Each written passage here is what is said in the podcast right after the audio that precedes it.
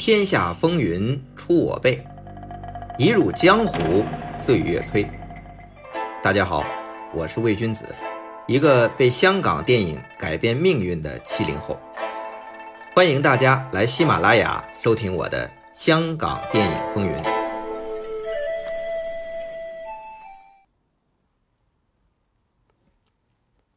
上回讲到，胡金铨说。于占元师傅门下弟子洪金宝、成龙演过他的大醉侠，但是影迷发烧友啊，找遍整个电影啊，只找到四大戏校的另一个东方戏剧学校的唐迪门下的那几位：程晓东、火星、徐忠信。这个当然，胡金铨也说啊。确实，唐迪的徒弟也来演了，但为什么找不到胡导演说的洪金宝、成龙呢？难道他们小小年纪做的是替身，或者镜头给删掉了？带着这个疑问，我访问洪金宝大哥的时候，我就问他这个事儿。他说：“是他和成龙确实演了大醉侠，但这个演呢？”是用声音演的。原来呀，火星徐忠信这帮小孩跟着月华唱乞讨歌，就小叫花那那一波，在幕前演出的是火星徐忠信他们，在幕后啊配唱的却是洪金宝、成龙这帮小孩。那讲到这里，有朋友可能又奇怪了，哎。都是学京戏的科班出身，怎么这火星徐忠信他们还用洪金宝、成龙配音呢？当然配的是国语啊。哎，我本来也很奇怪，因为啊，我做《龙虎舞狮》这纪录片的访问的时候，就发现了这唐迪戏校出来的这徐忠信、火星啊，这国语都不算太好。访问啊，如果用广东话交流。才会生动流畅。程晓东还不错，但是你说他特别好也没有。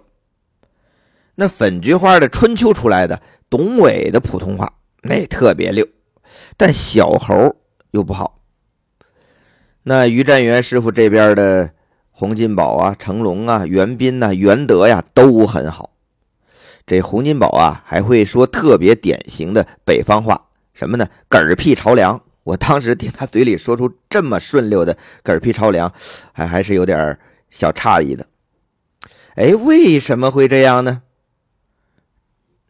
我也问过他们，像袁德呀，像这个袁秋啊，洪大哥呀，他们认为啊，就可能和师傅教授的严格程度有关系了。前面讲过，七小福这里啊，平常和私下交流。这学生们都必须讲国语，如果被发现私底下讲广东话，你就会挨罚了。轻则罚五毛钱，那个时候一毛钱一个面包啊，五毛钱就是一周吃不着面包了。重则挨打。俗话说：“这罚吃挨打长记性啊。”所以于师傅这里的学生啊，国语就很好，能唱能打，相对全面。那粉菊花呢，本来就是梨园的名伶，按说管教也应该比较严，但是按小猴师傅的说法，嗨，师傅毕竟是女人，还是做不到那么狠呢。所以啊，这小猴身手是好到不得了，但到唱念这块可能啊，能偷懒就偷懒了。至于唐迪师傅啊，就是这程晓东、火星、徐忠信的师傅，票友出身。论专业水平，也没高到那么一个地步，所以徒弟们能做到什么地步，还是要靠自己的勤学苦练，要靠自己的悟性和天赋。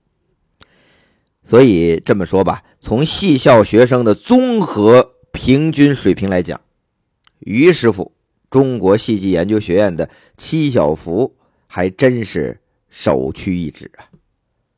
这么说来。胡金铨找于占元的徒弟洪金宝成龙给唐迪的徒弟火星徐忠信配国语唱段，也就不稀奇了。虽然没有在大醉侠里露脸，但其实啊，洪金宝成龙这帮徒弟从小就被于师傅租借出去拍电影。洪金宝十一岁的时候，已经在电懋的电影《爱的教育》里和林翠演戏了。那成龙呢，也在陆运涛死后啊，电懋改名国泰的这公司出品的电影《秦香莲》里演李丽华的孩子，顺便呢。还认了李丽华当干妈。你看这成龙大哥啊，于占元于师傅干爹，李丽华干妈，后边啊还有很多干爹干妈呢，咱 慢慢讲。所以啊，这洪金宝、成龙啊都可以算童星出身，小小年纪就在各种电影里演和男主角、女主角对戏的小孩毕竟啊，他们是学戏出身。总比没有表演经验的小孩要强太多了。还有啊，需要一些啊舞台化动作、pose 造型的，需要摆这些的，比如粤语片，岳飞出世，这洪金宝就是演岳飞的童年。反正拍电影少不了啊这个小孩的角色，所以不管是于占元的喜笑也好。粉菊花啊，马承志、唐迪的也好，都乐意出借自己的徒弟去外面拍戏，因为可以赚到钱哦。但是也这里要说明，呃，他的这些小徒弟们在当时啊做的还都是小特约、小演员啊，最多给你说个是童星，与武行和龙虎武师还是不一样的。话说，一九六六年啊，关德兴版《黄飞鸿》的导演胡鹏拍了一套上下集的粤语片，叫《两湖十八镖》，请了于占元的这七小福啊，这个这群小孩来演出。这套戏呀，我们在网上可以查到剧照，肉眼可见，这洪金宝比成龙、元彪啊是高大不少。这么说吧，洪金宝。我们看着已经是大小伙子了，成龙和元彪呢，那就是俩小屁孩元华要好一点，半大小子，介于他们之间。为什么是这样呢？这就是年龄差距。洪金宝啊，一九五零年的，到一九六六年已经十六岁了，可不是大小伙子了吗？成龙啊，一九五五年的，元彪一九五七年的。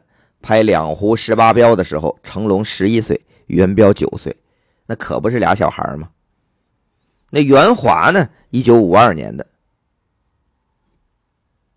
所以《两湖十八镖》的时候他十四岁，正是半大小子呀。那个时候洪金宝啊还没发胖，但是已经很壮了。现在我们当然知道洪金宝号称全世界最灵活的胖子，那么。问题来了，他是什么时候开始胖的呢？应该是拍完两湖十八镖后不久，一次训练过程中，洪金宝的脚扭伤了。按照以往的经验啊，训练牛角那是常事儿。如果有师弟说自己牛角了，洪金宝可能第一个就说：“这算什么事儿？继续练。”但这回洪金宝的脚扭得过于严重了。按照成龙的回忆啊，这元龙就是这大师兄洪金宝直接昏过去了。师傅没办法呀，这才送他去医院，住了两三个星期的医院。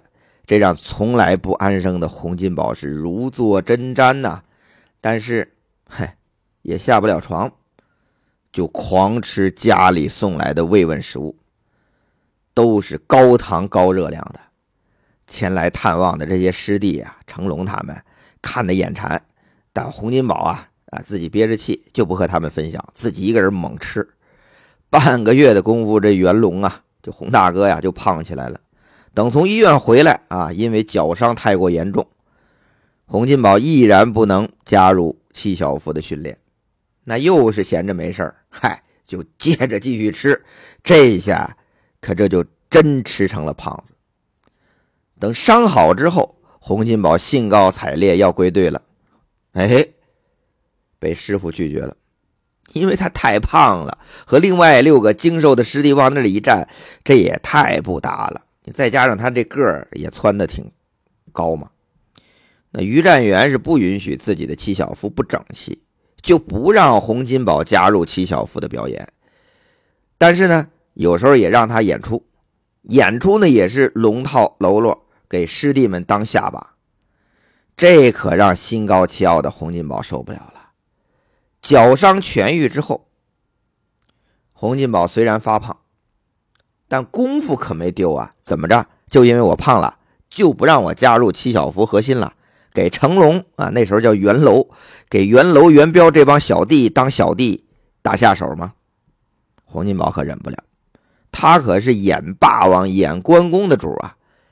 哎，眼看着和师傅签的七年契约已满，所谓学艺六年，帮师一年，洪金宝啊也觉得，反正也到期了，也不打算继续留在于叔父这里了，他决定离开。得知大师兄。离开的消息，成龙一帮师弟虽然平时受他欺负，但到底是兄弟情深啊，此时依依不舍。在他们看来，大师兄你离开能去哪里呢？咱们都是学戏的呀，唱戏的地方无非是丽园那两个游乐场，以及夜总会，还有吊井岭那边的北方佬他们红白喜事唱堂会呀，就这些地方啊。这些师傅门路熟，还是留在这里跟着师傅比较保险呢？洪金宝却不这么想，他对师弟们说：“他出去不是去唱大戏，而是要去拍电影。拍电影做什么呢？不是做之前的小童星，大家也长大了，是做武行，做龙虎武师。”做这些不仅很赚钱，而且能展现他们这帮学戏的平日在戏校练的身手。据成龙回忆啊，洪金宝最后和他们这帮师弟们说：“唱戏呀是没前途了，你们啊，当时洪金宝已经把自己摘出去了。你们现在唱戏，台下都是老头子们在听，等他们没了，你们唱给谁听？跳给？”谁看呢？洪金宝这么一说呀，真是说的师弟们心情很不好啊，因为他们知道大师兄说的是事实。但随后啊，洪金宝展现了他的大师兄做派，和他们说：“将来你们出来来找我，我罩着你们，有钱大家赚。”事实证明啊，洪金宝并没有食言。但是啊，这已经是几年后的事了，起码是李小龙回到香港之后的事了。这洪金宝进入香港电影业，那个时候差不多是一九六七六八年左右。那个时候的武侠动作片和武行发展到什么阶段了呢？这就要联系到我们前几期讲到的。上世纪五十年代中期，南派刘湛和北派袁小田一起拍摄《黄飞鸿》系列片的时候了。我们讲过，刘湛，嗯，黄飞鸿的再传弟子，开武馆的，因为看到啊，洪拳师兄弟梁永亨担任武术设计的《黄飞鸿》片集大受欢迎，这才投身影坛，主力拍摄岭南英雄的南派功夫片，同时。带自己的儿子刘家良入行，一脚踏在武馆，一脚踏在影圈。袁小田呢，本来是北派京班，应粤剧名伶薛觉先之邀啊，来到香港。来到香港后，也是一脚踩在梨园行，既演京剧，也在粤剧大戏中做龙虎武师，给那些大老官当下巴。同时，也来电影圈里捞，在刘湛他们的《黄飞鸿》片集做武行，其他武侠片、神怪片也有袁小田的身影。当然啊，主要是粤语片。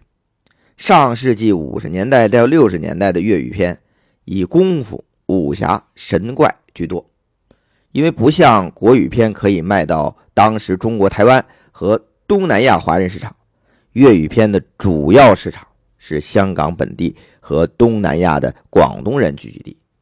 那加上受限于制作成本，只能同期收音，它就不像国语片那样可以后期配音，所以整体制作比较简单。所以说《七日仙》，我们这老港片迷听说这《七日仙》就七天拍一部电影，基本上就是那时候的粤语片。那个时候的粤语片呢，即便拍功夫、武侠神快，也是非常的粗糙，动作设计难度没那么高。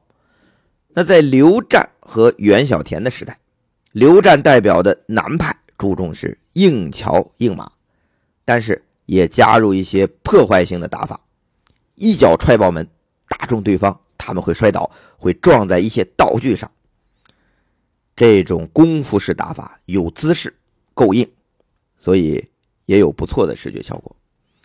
那袁小田代表的北派京班啊。因为是来自舞台上的翻腾跳跃的把式，所以他们的风格是比较飘，翻跟头在空中有时间的滞留感，有弧线。拿梁小龙叔父梁少松的话说，叫完美到脱离现实。翻跟头之外，从楼上或者高处跳下来、摔下来，也要来个掉毛，翻个跟头。这都是戏曲舞台上无丑武生的技巧，比如《金钱豹》那出戏，叠三张桌子，从这上面翻跟头跳下来，这就是北派的本事。那他们把这些放进电影里，也让影片有了可看性。但是啊，限于当时电影技术的这种限制啊，比如剪辑和拍摄技术上，现在看还真的是挺糙的，有点像做大戏。在那当时啊，对观众啊已经够看了，因为他们没看过后边的东西，都是有历史的局限性嘛。那个时代呀，大家做电影五行啊，大家都做，不管你是来自武馆的，还是来自戏班的，八仙过海，各显神通。开始也没有什么武术指导和动作指导的说法，基本上啊，都是一些。有经验的武师，大家现场套招。明星啊，一般还会有个私家行位，就是专门帮他设计动作并担任下把的。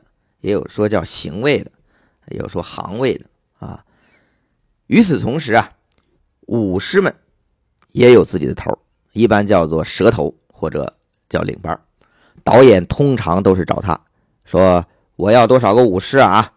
那这个领班呢，就组织派活通常这个蛇头或者领班就是最有动作经验的那个。慢慢的，他就变成动作指导了，协助导演拍摄动作场面。那刘湛、袁小田算是第一代的动作指导了。但当时啊，这个也不是什么专有名称，电影海报、演职员字幕也没有。那什么时候？这武术指导才真正成为一个岗位呢？这个电影史上啊，关于谁是第一个武术指导，历来是各有说法。比如刘家良刘师傅就说是从他和唐家合作的《南龙北凤》开始的。不过也有影史专家找资料，因为他们看到《南龙北凤》是一九六三年的。但拍摄于一九六一年的《仙鹤神针》啊，已经署名武术指导，是谁呢？关正良，跟刘家良、唐家是一代。哎，那这么一看，那这关正良是不是最早的呢？不过还有一些其他说法的。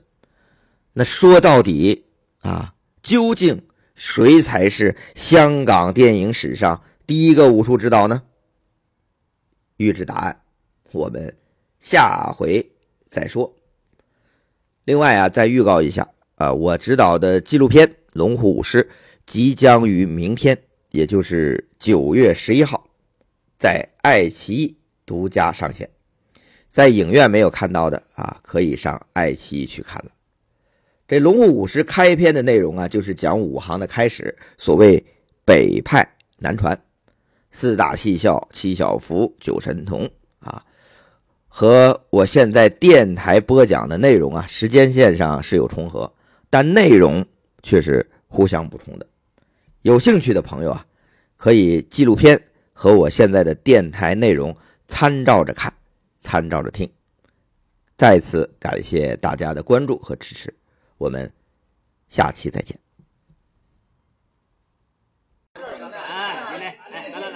不要的话，我们到那边去吃饭。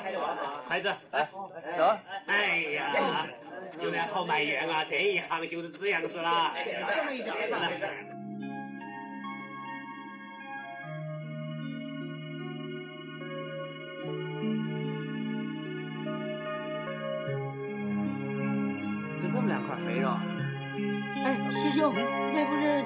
的堡垒吗？哎，是啊。对啊，对啊。哎，那个就是石狮女好的山谷哎！哎，是了是了，何丽丽打这儿飞过去了吗？师叔说啊，是他做的替身啊。真的？啊，假如有一天我可以做何丽的替身就好。哼，你想的真美啊！吃饭吧。